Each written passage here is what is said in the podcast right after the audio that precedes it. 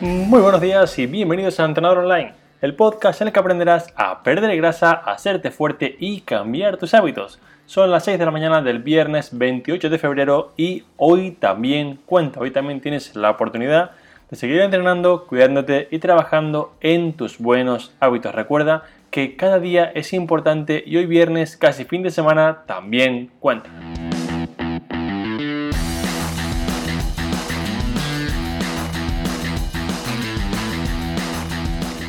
En el capítulo de esta mañana y como cada viernes tenemos un episodio de preguntas y respuestas, un episodio en el que respondo tus preguntas o tus dudas para ayudarte a mejorar y hacerlo de la manera más eficiente posible. Tenemos como cada viernes 5 personas con 5 preguntas y recuerda que puedes dejar la tuya entrando ahora mismo en trainingaroundtheworld.com barra podcast. Verás que antes era barra preguntas, pero al cambiar la web Ahora es trainingarrandewall.com barra podcast. Si no te sale bien escribirlo, si no ves cómo llegar, simplemente entra en la página web y verás que cuando lo des arriba en el menú, al apartado de podcast, nada más que lo abras, sale un, un, formulario en el que puedes dejar aquí tu pregunta para responderla en el episodio de los viernes y ayudarte a mejorar mucho más. Así que, sin más dilación, vamos ya con las preguntas de este viernes, día 28 de febrero.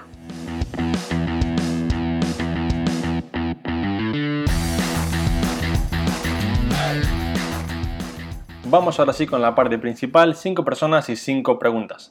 Pregunta número 1 la hace Nuria y dice así. Buenos días, primero de todo darte las gracias por enseñarme tanto, es lo primero que escucho cuando me levanto. Gracias Nuria, me hace mucha ilusión que sea así.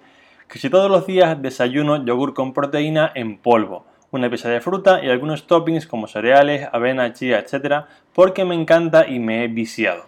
La pregunta es, ¿es malo tomar cada día proteína en polvo? Sé que se debe priorizar la proteína real, pero es que es muy práctico. Lo que sí que hago es ir variando, un día tomo proteína de arroz, otro día de soja, otro de guisante, esto está bien, gracias. Bien, Nuria, primero tienes que entender, digamos, que la parte principal es que no es malo, ni hay nada malo, ni hay ningún estudio científico que demuestre que tomar proteína en polvo cada día sea malo.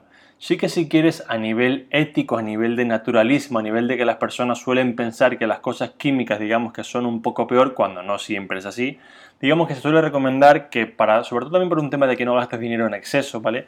Que en lugar de estar buscando suplementos, pienses primero en cubrirlo con proteína. Pero si te gusta, si te apetece, si te va bien, si te funciona, si realmente pues así es la manera en la que tú puedes tenerte un, un desayuno rico en proteína y te parece la manera más adecuada de hacerlo, no hay problemas por la salud, no hay problemas a nivel de que sea malo, a nivel de que le vaya a pasar algo a tus riñones, intestinos, similar. No hay ninguna evidencia cero sobre esto. Y si realmente te gusta hacerlo así, te parece práctico, sigue haciéndolo, ¿vale? La, manera, por ejemplo, que haces de variar un día de arroz, soja, guisante, etcétera, me parece genial, sobre todo para también tener un poco más de proteína diferente pero no pienses en ningún momento que esto es malo, al contrario, va a ser mucho mejor ingerir un desayuno rico en proteína, aunque sea con proteína en polvo, que no ingerir o no ingerir proteína y un poco pues, potenciar esa pérdida de masa muscular que le pasa a mucha gente porque no come la proteína suficiente. Así que recuerda, no deberías preocuparte por esto y sigue haciéndolo así. Pregunta número 2 la hace Nati y dice así. ¿Cómo conseguir perder peso, grasa entre paréntesis, para el verano? Llevo casi dos años en el proceso de perder peso y hago ejercicio. Mi rutina es lunes spinning y tabata, martes corro con un entrenador por montaña, miércoles clase con entrenador, clase de fuerza y cardio, jueves corro y domingo también. Descanso sábados y viernes. La comida voy con un nutricionista y he perdido casi 20 kilos. De no correr cuando empezaba, ya hago 12 kilómetros y voy mucho mejor. Sigo igual, ¿en qué puedo mejorar? Bien, Nati, Puedes mejorar muchas cosas y sobre todo te recomendaría que empezaras a cambiar la perspectiva de hacer tanto cardio y empezar con la parte de fuerza. Y muchos os preguntaréis, pero Alberto, si le ha ido tan bien corriendo, si ha perdido casi 20 kilos solamente con correr, ¿por qué le dices que deje de hacerlo y empiece a hacer la parte de fuerza? Bien, lo explico cuando empezamos a perder peso, cuando empezamos en esta fase de quiero perder grasa, peso, y como es el caso de Nati, hay bastante peso que perder, ella comenta que ha perdido ya 20 kilos, es relativamente sencillo conseguirlo al inicio, simplemente con las pautas de me muevo más, digamos, pues en este caso ella salía a correr, y como un poquito menos o voy a un y tengo una pauta adecuada. Entonces, En fases iniciales, si te sobra mucho peso, es relativamente sencillo empezar a hacer girar la rueda y mejorar. ¿Qué pasa? Llegará un punto en el que tendrás que optar por hacerlo de la manera más eficiente posible y tras 20 kilos perdidos, si apenas haces entrenamiento de fuerza, es muy probable que hayas perdido, además de 20 kilos de grasa similar, bastante masa muscular, con lo cual, sin masa muscular, tu metabolismo es menos eficiente y cada vez te costará más perder grasa, podrás comer menos e incluso tendrás menos energía. Entonces, es muy importante que llegados a este punto, no te voy a pedir que dejes de correr porque realmente es algo que seguramente pues ya te gusta, ¿vale? Pero sí que te centres, priorices el entrenamiento de fuerza y si quieres además hagas trabajo de cardio corriendo, porque si no va a llegar a un punto en el que te cueste horrores seguir perdiendo grasa porque tu metabolismo es mucho más lento, digamos que funciona un poquito peor a causa de tener mucha menos masa muscular, con lo cual es de vital importancia que tu masa muscular sea el principal objetivo ahora para preservarlo o incluso quizá construir en cierto modo, construir un poco de masa muscular, porque sí es cierto que si por ejemplo no has entrenado nunca la fuerza de una manera adecuada, aunque estés en déficit, si este déficit no es muy acusado, podrías incluso ganar algo de músculo, con lo cual sería genial para tu metabolismo y tu estética. Así que mi consejo, Nati, es que intentes reorientar todo el proceso e intentes digamos, incluir por lo menos tres días a la semana entrenamiento de fuerza, además de si quieres seguir con la parte de carrera. Seguimos con la pregunta número 3 que la hace Pilar. Buenas Alberto, muchas gracias por tus podcasts porque han sido de gran ayuda para orientarme y encontrar la disciplina que me faltaba para este nuevo y mejor estilo de vida. Pilar, gracias a ti por escucharme y me alegra que te sea de ayuda. Una pregunta que me surgió hace poco fue cómo organizar el trabajo, digamos, el ejercicio en mi rutina. ¿Influye en algo que haga, por ejemplo, un trabajo de pierna, como podría ser una prensa, y luego seguidamente hacer un trabajo en el que, digamos, toque otro músculo, como podría ser, por ejemplo, un remo en máquina? ¿Recomiendas machacar, entre, digamos, comillas, un grupo muscular haciendo, por ejemplo, sentadillas, prensa toda la pierna seguida, o podría alternar, los, digamos, el trabajo y hacer, por ejemplo, pierna, luego un trabajo de pectoral, abdomen, etc. Gracias por tu tiempo y mucha suerte y disciplina para todos los que te escuchamos. Bien, Pilar, es una muy buena pregunta y puedes hacerlo de las dos maneras. Yo que lo que te recomiendo es que en fases iniciales, en fases en las que digamos aún no tenemos un gran nivel, lo haría de modo que hagas, por ejemplo, un trabajo de sentadilla, luego un trabajo de abdomen, luego un trabajo de pectoral, por ejemplo, y luego otra vez un trabajo de pierna, digamos un poco más que sea trabajo enfocado en la cadera, un peso muerto similar, otra vez un trabajo de core y luego otra vez un trabajo de torso. ¿Puedes hacerlo todo seguido? Sí, pero al principio, en fases iniciales, digamos que no tenemos tanta resistencia o no podemos aplicar tanta intensidad si hacemos todo seguido, con lo cual mi recomendación y lo que yo suelo indicar en fases iniciales es que lo hagamos, mm, digamos, de manera más repartida. Por ejemplo, sentadilla, una plancha abdominal, un press de banca, una flexión o similar. Luego, por ejemplo, un peso muerto romano, por poner un ejemplo de un trabajo más dominante de cadera, una plancha lateral y un trabajo de espalda como remo o similar. Es decir, aquí la idea es que intentemos repartirlo todo como, como si fuese un esquema de tipo full body para que el entrenamiento sea un poco más ameno y que también sobre todo podamos repetir, repetir perdón, durante la semana más veces cada músculo para conseguir así, pues sobre todo la parte del ejercicio de la técnica que es muy importante al principio, conseguir hacerla bien porque si no, si solamente haces por ejemplo la pierna una vez a la semana, digamos de manera seguida, está genial, si solamente lo repites una vez a la semana, al principio es complicado tener una buena técnica para que con el paso del tiempo a largo plazo puedas estructurar bien tu base de fuerza y avanzar. Entonces, para mí es una manera más óptima, incluso es más divertida a nivel de entrenamiento, hacerlo, digamos, de manera más repartida, ¿vale? Como te decía, pues pierna, abdomen, trabajo de torso y similar o si no quieres, también puedes hacerlo como tú lo haces en trabajo de, por ejemplo, sentadilla, descanso un poco, prensa, descanso, trabajo de, por ejemplo, cuádriceps en máquina, descanso, peso muerto romano. Es decir, puedes hacerlo igual, pero sí que al final esto es un poco la manera en la que yo trabajo, en la que yo veo que los clientes mejoran más y sobre todo tienen un plan más ameno, más divertido, ¿vale? Es la manera de hacerlo así un poco más repartido y no tan lineal. Así que gracias a ti por tu pregunta y vamos con la siguiente.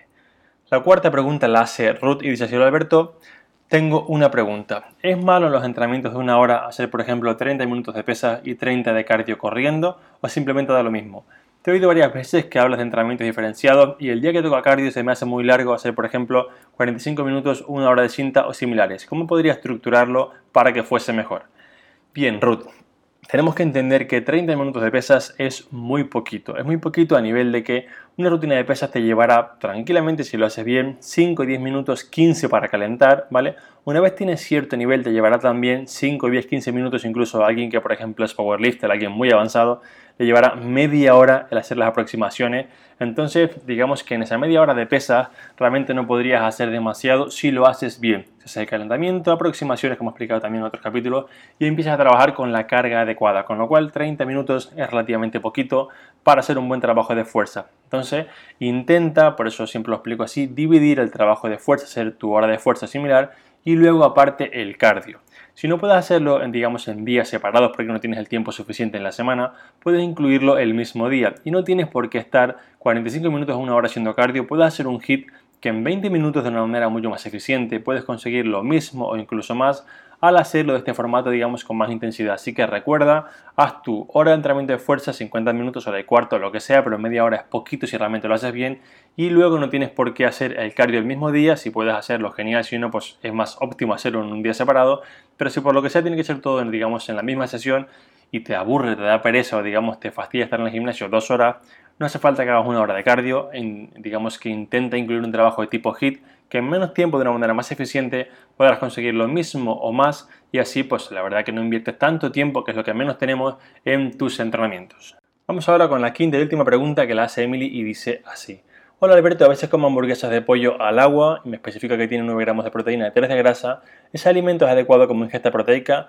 ¿Me hace daño que sea una hamburguesa entre digamos guiones ultra procesada a mi salud? Gracias y un saludo. Bien, Emily, yo soy muy partidario de que intentemos comer la, digamos, mayor cantidad de comida real posible, pero tenemos que entender la diferencia entre un ultraprocesado malo, como por ejemplo una galleta que ha sido, digamos, pues frita o así con aceite de palma o aceites refinados vegetales, ha sido, digamos, puesta además con azúcares o similar, con grasas potenciadoras del sabor, en fin, una serie de cosas más bien malas y una hamburguesa que esté un poco procesada, que quizás solamente ha pasado por una fase de se muele la carne, se pica, se le pone sal, se le pone un poco de especia y se envasa. Es decir, la diferencia a nivel de cuánto de malo puede ser es abismal entre uno y otro, con lo cual no te quedes con la etiqueta de procesado como alimento siempre malo porque no es así. Y además de esto, vale, un poco a modo de mi manera de verlo digamos lo que la ciencia dice sobre la salud, también es muy importante y es un indicador de mortalidad y esperanza de vida tu cantidad de masa muscular. Con lo cual, si tú, por ejemplo, en la cena, supongamos para verlo extremo, que en todas las comidas no comes ningún tipo de carne procesada o similar porque le pues, piensas que es malo para tu salud, y a cambio comes solamente pues, vegetales o similar, digamos, cosas muy naturales que tienen casi que muy poco aporte de proteína. Entonces, tú serás una persona que a priori puede ser más sana, pero al perder tu masa muscular también tendrás un problema de salud grave, porque la masa muscular aumenta y se ha demostrado que es un, digamos, un marcador de vital importancia para tu esperanza y calidad de vida, con lo cual no la mires solamente por la parte de este alimento está procesado, sino también por la parte de me aporta proteína, que esto también es salud. Así que no te preocupes en absoluto porque comas una hamburguesa de pollo que digamos no sea 100% natural, Preocúpate realmente por hacerte fuerte, mejorar tus marcas, tu masa muscular, tener un porcentaje de graso adecuado e intentar no ingerir pues, refrescos, alcohol, drogas, por ponerte un ejemplo, ¿vale? o alimentos un poco más malos como pueden ser galletas, magdalenas, bizcochos, todas estas cosas que sí que son digamos más dañinas por digamos ponerle un nombre un poco más malo, ¿vale? Aunque recuerda que yo soy partidario de que seas tan fuerte que tu salud no dependa de un alimento, así que intenta verlo desde la perspectiva real al final.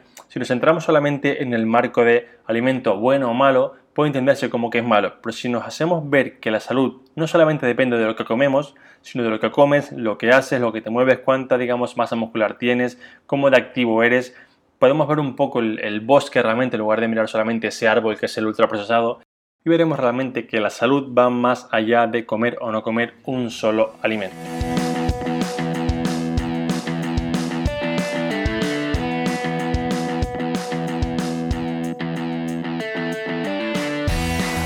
Vamos con un resumen de las preguntas del día para que tengas todo mucho más claro.